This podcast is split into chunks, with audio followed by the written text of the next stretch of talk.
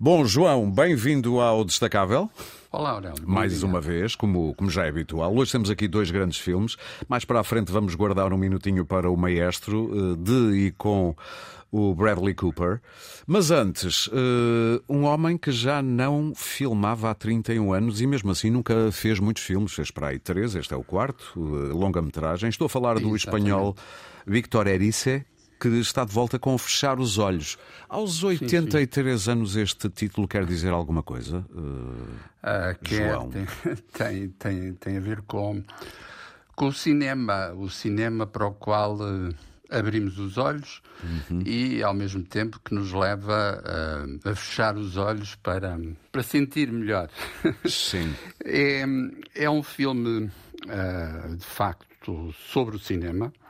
Mais exatamente, enfim, não vou aqui eh, resumir a história, mas digamos que o ponto de partida é significativo, porque no seu centro está um ator que eh, misteriosamente desaparece e é, é dado como morto.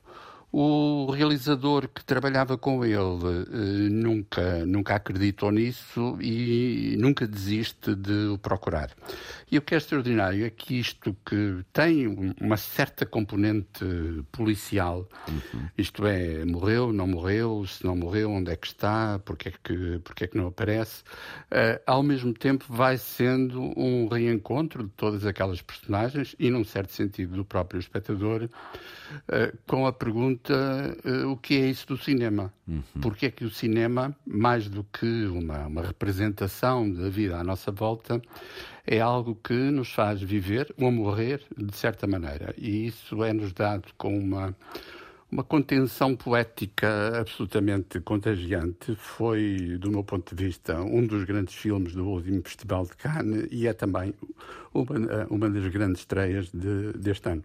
Vale a pena dizer que Victor Erice, como eu disse no início, tem apenas, antes destas, três grandes longas-metragens e, curiosamente, Exatamente. em três décadas diferentes. Anos 60, 70 e 80, salvo erro. Ou 70, Exato. 80 e 90, aliás.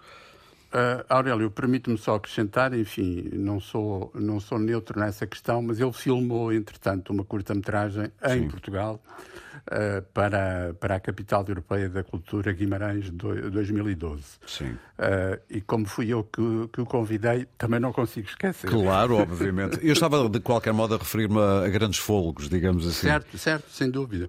Não, aliás, deixe-me acrescentar essa, essa, essa questão, essa, essa cronologia foi sistematicamente e muito bem recordada em Cannes, porque é raríssimo um cineasta, enfim, mais talentoso ou menos eh, talentoso, esperar 31 anos para fazer uma, uma nova longa-metragem. E o que, é, o que é extraordinário é que, vendo esses filmes, esses poucos filmes eh, que ele fez, portanto, começando pelo, pelo Espírito da Colmeia, em 1973, depois o El Sur, em 83, e um documentário extraordinário que é O Sol do Marmeleiro, de 92, sobre o pintor António Lopes. Vendo esses filmes, percebemos que eh, todos eles são uma espécie de, de grande enciclopédia de, de amor ao cinema e, ao mesmo tempo, de reflexão sobre, sobre as contradições do, do comportamento humano. Portanto, um isso cineasta a descobrir.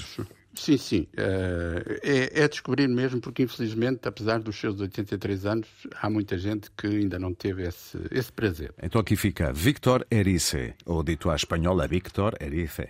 Mas pronto. Falemos agora de eh, Leonard Bernstein, ou melhor, do filme Maestro com Bradley, de e com Bradley Cooper. Leonard Bernstein, maestro, compositor, pianista, eh, é o filme estreia, estreado esta semana. Exatamente. É, é mais um filme absolutamente extraordinário. Todos, todos os oráculos americanos dizem que vai ser um dos concorrentes à, à maioria do- dos Oscars e parece-me inevitável que, no mínimo, vai ter um- uma avalanche de nomeações. Sim. E, Aurélio, mais uma vez estamos aqui perante eh, uma, uma, uma lição simultaneamente cinematográfica, histórica e humana que nos diz que fazer o retrato de alguém não é apenas, longe disso, um inventário daquilo que essa pessoa disse ou compôs, neste caso, E eu diria que este filme, sendo sobre o maestro e compositor Bernstein, é sobre o modo como a música nunca foi propriamente uma, uma profissão para ele, mas um modo de viver. Sim. Um modo de tentar entender a sua própria complexidade e tentar estabelecer relações com, com os outros. Muito bem. E isso é fascinante, o modo como nos é apresentado. E ficam então as dicas para um fim de semana, quem sabe, no cinema, Fechar os Olhos de Victor Erice ou então Maestro de, de Bradley Cooper. Uh, João, muito obrigado e um bom fim de semana. Bom fim de semana, bons filmes.